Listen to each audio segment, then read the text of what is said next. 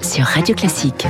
Il est 7h14, je suis avec deux invités ce matin. Bonjour David Doucan. Bonjour François. Euh, Bienvenue, rédacteur en chef du service politique du Parisien. Bonjour Bruno Jambard. Bonjour. Vice-président d'Opinionway, rapprochez-vous un tout petit peu de ce micro. Alors David, je me, je me disais hier, est-ce que finalement, après ces législatives, c'est pas là que pour un journaliste politique, avec ce résultat-là, on va pas finalement avoir un quinquennat absolument passionnant, vraiment d'un point de vue du journaliste politique? Du point de vue du journaliste politique, euh, au fond, euh, la politique avec euh, tout ce qu'elle comporte euh, euh, de, de négociations, de tractations, euh, va, va, va reprendre ses droits en quelque sorte, et en particulier plus que la politique, je dirais le parlementarisme, Euh, puisque euh, que, que, que doit-on constater euh, ce matin, c'est que Emmanuel Macron est privé euh, de majorité absolue et de manière nette. Euh, Par conséquent, la question qui se pose à tous ce matin et en particulier au président en premier lieu, c'est comment va-t-il faire pour euh, gouverner, Oui. pour faire passer des réformes, pour faire passer des lois? Euh, La première ministre a parlé de construction de majorité d'action. Euh, on ne sait pas trop ce que cela veut dire. Il va falloir Bruno très Le vite Maire parle préciser d'imagination. Voilà, Bruno Le Maire parle, parle d'imagination. On va essayer de comprendre juste simplement comment on en est arrivé là. Bruno Jambard, vous avez fait des sondages, analysé les choses depuis bah, de- des semaines maintenant, même des mois, avec cette longue séquence électorale. Qu'est-ce qui s'est passé finalement pour qu'on on échappe si loin, enfin le- le- la majorité sortante perde à ce point-là cette majorité absolue qu'elle avait Passer de 350 à, à quasiment 100 députés de moins. Alors, le, fait d'être en difficulté pour obtenir une majorité absolue, c'était euh, inscrit à la fois dans une réélection d'Emmanuel Macron euh, sans enthousiasme, et puis euh, dans, euh, je dirais, euh, l'absence de, dynamique présidentielle comme il avait pu euh, la connaître en, en 2017. Mais comment on en est arrivé là hier, euh, avec un résultat euh, euh, assez euh, incroyable, qui est que, en fait, hier soir, la majorité présidentielle perd sa majorité absolue non pas du tout dans ses duels contre la gauche, mais dans ses duels contre le Rassemblement national. Euh, hier soir, C'est ça la Euh, vraie surprise, c'est le RN. c'est l'immense surprise, c'est-à-dire que hier soir, il faut bien comprendre ce qui s'est passé. Euh, quand il y avait un duel entre la gauche et euh, la majorité présidentielle, dans 65% des circonscriptions, la majorité présidentielle l'a emporté. Donc c'est ces 266 circonscriptions qui étaient censées être le, je dirais, la clé du scrutin pour Emmanuel Macron et, euh, et, et la République en marche, ne l'a pas été parce que dans le même temps, dans les 100 circonscriptions environ où la majorité présidentielle affrontait le Rassemblement national, 50% de ces sièges ont été perdus et ont été gagnés par le Rassemblement, Rassemblement national. Et là où normalement elle pouvait espérer avoir 80-90 de ces 100 circonscriptions, comme on le voit habituellement face au Rassemblement national dans une élection à deux tours, elle n'y est pas parvenue Ouais. et, et ces sièges, ce sont ceux qui manquent aujourd'hui notamment. David Doucan, on a vu euh, hier soir une Marine Le Pen extrêmement enthousiaste, euh, qui avait retrouvé euh, vraiment une vista qu'elle n'avait plus à certains autres soirs électoraux euh, ces dernières semaines. Et on a quasiment entendu un discours de, de projection sur 2022. En tout cas, moi j'ai pu le ressentir comme ça, c'est-à-dire vraiment euh, une incitation à, à amener tous les électeurs vers ses projets, vers ses dessins. Vous voulez dire 2027 2027, oui, tout Oui. à fait. Qu'est-ce qui s'est passé? En fait, l'enseignement principal, c'est que de front républicain, il n'existe plus. Voilà. Euh, là où Emmanuel Macron a pu euh, compter sur une mobilisation classique, c'est-à-dire, et d'ailleurs il le disait, euh, les, macronistes disaient, bon, on va avoir un premier tour, disait-il, on va avoir un premier tour un peu difficile, mais au second, les choses se, se rééquilibreront parce que nous bénéficierons de reports de voix. C'est logique, de reports de voix, de barrages au Rassemblement national ont été balayés.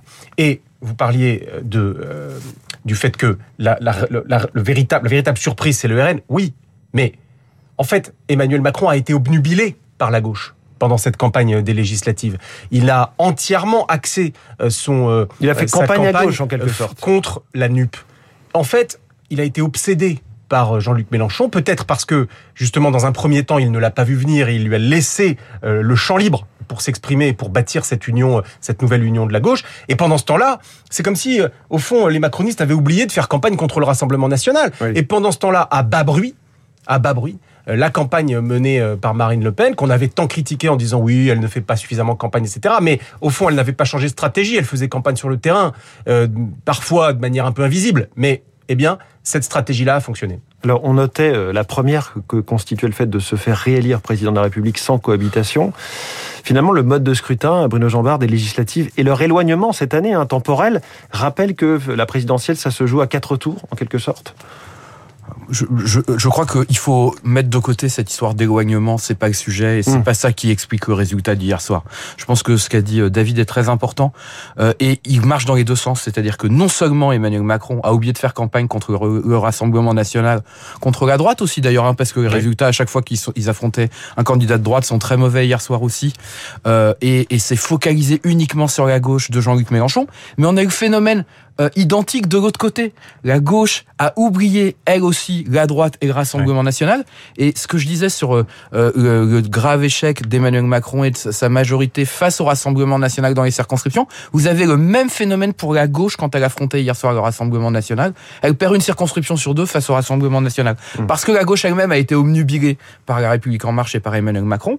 Et on s'est retrouvé dans un système où, où tout le monde, d'un certain point de vue, n'a pas voulu voter pour l'autre dans ces situations-là. Eh bien, au final, ce que ça produit, ce sont surtout des députés RN et ni une majorité pour l'un, ni une majorité pour l'autre. Alors, le RN qui multiplie par, euh, par 11 son nombre de députés, la France Insoumise qui multiplie par 4, si on prend la NUP, c'est évidemment euh, beaucoup plus que ça. Qu'est-ce que ça va donner, cette assemblée aussi fracturée, euh, David Doucan, quand on voit un petit peu le, désemparement de la majorité et des ministres face aux réformes qu'il y a à me- à mener? C'est c'est la, grande question. euh, C'est que, au fond, là, euh, je dirais que nous, plongeons dans l'inconnu. Euh, On a une, Assemblée nationale dont on a l'impression qu'elle est issue du scrutin proportionnel intégral. C'est tout à fait inédit. C'est-à-dire que on est sur ce scrutin majoritaire uninominal à deux tours. Pourquoi? Euh, Parce qu'il est censé justement euh, euh, garantir la stabilité en offrant au président de la République une majorité puissante et stable. Et au fond, si vous regardez euh, la répartition là euh, des, euh, des sièges, peu ou prou, on se rend compte qu'on a trois, trois très grands blocs, un quatrième assez puissant, celui de LR, et ça, euh, c'est comme si les gens avaient voté à la proportionnelle. Donc, il y a cette, ce risque euh, d'instabilité. Nous, euh, le Parisien, ce matin, nous titrons ingouvernable, point d'exclamation. Pourquoi? Parce que là, maintenant, c'est à Emmanuel Macron de prendre une initiative politique. Mais laquelle? C'est-à-dire d'inventer quelque chose. mais non, mais là, qu'est-ce qui nous apparaît? On se dit, si on regarde, euh, si on prend les choses mathématiquement, hein, euh, arithmétiquement, on se dit, bah, c'est facile. Il a qu'à passer un accord avec LR. Non, mais attendez. Les LR, qui aujourd'hui sont toujours chez les Républicains et qui euh, donc ont été euh, élus ou réélus euh, hier soir, ce sont ceux qui sont le, le ancrés dans une opposition à Emmanuel Macron. Hum. Les voix chez LR qui se sont euh, élevées dès hier soir en disant il faut passer un accord, donc il y a par exemple Jean-François Copé, mais elles sont minoritaires au sein de ce groupe. Au sein de ce groupe LR. Les Donc, autres disent on reste dans l'opposition. bah, pour, pour la plupart. Alors, on va voir comment les choses peuvent bouger dans les prochaines, dans les prochains jours, euh, peut-être euh, semaines. Mais Intéressant de voir que la, la droite, qui a pourtant quasiment perdu de moitié hein, son nombre de députés, est, est en finalement beaucoup plus forte politiquement. elle n'a pas perdu de moitié puisque 136, 73. Oui, ah oui, par rapport au début de la mandature Oui. 2017, d'accord. Bon, euh, bah oui, euh, elle est, elle est plus forte par euh, par comparaison, c'est-à-dire moins nombreuse mais plus forte, moins nombreuse mais plus forte. Et on verra, son, son comportement va être décisif là dans les premiers jours euh, de cette nouvelle mandature. Euh, Bruno Jambard, est-ce que vous avez repéré, dans, si on regarde de, de- parmi les personnalités qui étaient euh, candidates, Elisabeth Borne, Gérald Darmanin, Damien Abad, euh, qui ont été euh, qui ont été élus, Christophe Castaner, Richard Ferrand, Brigitte Bourguignon, qui eux ont été battus, des particularités locales, électorales, qui peuvent expliquer ces scores dans un sens ou dans un autre? Je- Oui, euh, clairement, euh, on a. Alors, il y, a- il y a plusieurs, plusieurs phénomènes. hein. Euh, le premier, c'est que euh, tr- très clairement, Christophe Castaner, euh, Richard Ferrand sont des battus euh, sur leur personne, et ils ont été euh, Alors qu'ils étaient implantés depuis longtemps. hein. ils- justement, c'est pour ça, ils ont été probablement victimes de d'être des symboles du macronisme. Et, et clairement, euh, d'un certain point de vue, euh, ils payent euh, la volonté d'une partie des électeurs euh, de faire trébucher Emmanuel Macron et de lui envoyer un message extrêmement fort et extrêmement puissant. Et, euh, et ça n'a pas concerné, par exemple, une personnalité comme Clément Beaune, euh, qui pourtant est un proche du président, mais Oui. parce qu'il n'est pas symbolique comme Mm. les deux personnages euh, euh, que j'ai cités. Et puis, j'ajoute juste un, un point. Euh, on, on a souvent dit l'abstention va beaucoup coûter au, au candidat de Jean-Luc Mélenchon. On voit qu'hier, en réalité, l'abstention a aussi euh, coûté euh, à l- au candidat macroniste. Il n'y a pas eu de mobilisation. euh, euh, le, le sursaut républicain auquel Emmanuel Macron a appelé depuis le tarmac d'Orly est resté Oui. sans réponse.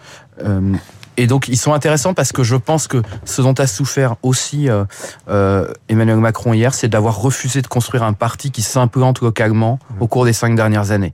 Euh, et malgré tout, finalement, vous l'avez dit, ce sont deux personnalités euh, euh, implantées qui ont payé, mais on voit bien que c'était le symbole qu'elle représentait. Euh, et puis il y a des cas euh, quand même très voilà très symptomatiques de ce qui s'est passé hier soir. Honnêtement, que Brigitte Bourguignon soit battue par un candidat du Rassemblement national dans sa circonscription. Mais je à pense quelques que si, dizaines de voix. Oui, mais à quelques dizaines de voix. Mais s'il y a une circonscription que j'aurais mis à l'abri de quasiment Hmm. toute défaite hier, c'était celle de Brigitte Bourguignon. Même pour une cir- Elisabeth Borne, qu'on donnait une circonscription facile, finalement, le score est, à peine au-dessus de 50%. hein. Tout à fait, mais mais Elisabeth Borne, elle affrontait un candidat euh, euh, de la gauche. Mm. C'était euh, pas la même situation. Brigitte Bourguignon, c'est vraiment un symbole, et c'est vraiment un symbole de de, de l'incapacité hier soir des macronistes à gagner contre le RN euh, dans une circonscription où normalement euh, l'adversaire du RN l'emporte toujours au second tour et assez nettement. Brigitte Bourguignon, qui avait été réélue dans une élection partielle dans sa circonscription il y a à peine un an. Mm. David, on a vécu des, des- vous avez vécu des batailles d'amendements, 41 000 contre la réforme des retraites finalement abandonnée en 2020, 137 000 en 2006 contre la privatisation de GDF. Ça va être ça pendant 5 ans? Ah bah euh, oui, en tout cas, bataille d'amendement, euh, mais au-delà de, enfin, en fait non. C'est-à-dire que si la situation n'évolue pas, c'est pas tellement le sujet de, de l'obstruction. Parce que là, vous parlez de l'obstruction, c'est-à-dire de faire de nombreux amendements pour faire traîner, puis à la fin, Oui. bon, la majorité l'emporte. Non, là, c'est pas le sujet. Là, c'est le, le sujet, ça va être de trouver des majorités. Oui. Donc, plus que des batailles d'amendements, il va y avoir des, des nécessités absolues de trouver des compromis sur chaque texte, sur chaque réforme. Le risque pour la France, c'est celui de l'immobilisme. Et donc c'est là que Emmanuel Macron va devoir inventer quelque chose, c'est ce que vous nous disiez Oui. à l'instant. David Doucan, merci beaucoup, rédacteur Merci en chef du service politique du Parisien. Merci Bruno Jambard, vous restez dans les couloirs, vous revenez dans quelques minutes, vice-président d'Opinion Way. Il est 7h26, l'actualité, la politique et surtout, quelle France dans les cinq années à venir, c'est la suite de cette matinale dans un instant.